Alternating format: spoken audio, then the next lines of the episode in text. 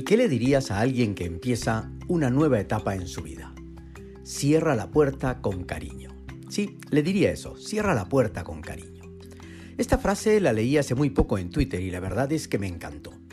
Con los 280 caracteres que permite Twitter, poco detalle venía de los motivos o momentos para usarla, así que mentalmente la repetí varias veces y me fui sorprendiendo de lo valiosa que podía resultar.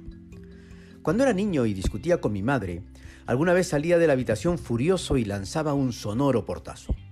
Mi madre me llamaba y me decía, vuelve a salir y a cerrar la puerta. Era duro con el disgusto repetir el acto y hacerlo sin el sonoro portazo. Sin embargo, después de ello me sentía mejor y más aliviado que en el primer momento.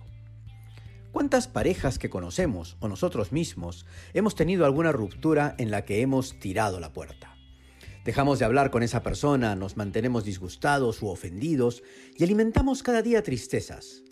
Pero también conocemos parejas que habiendo roto siguen siendo grandes amigos, que no tiraron la puerta, sino que la cerraron con cariño y alimentan alegrías.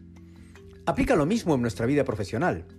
En algún momento de nuestra vida, ya sea por nuestra decisión o por la de nuestro empleador, cambiamos de trabajo.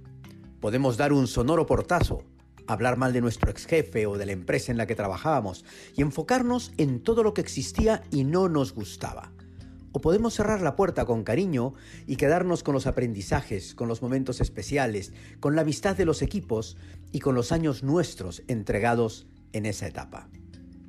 Si somos emprendedores, encontramos lo mismo. Quizá rompemos con nuestro socio o simplemente cambiamos de giro. Quizá nos engañaron, fuimos estafados y hubo malos actos contra nosotros. Damos portazo y nos vamos. O cerramos la puerta con cariño poniendo el foco en lo valioso de esa etapa en nuestra vida.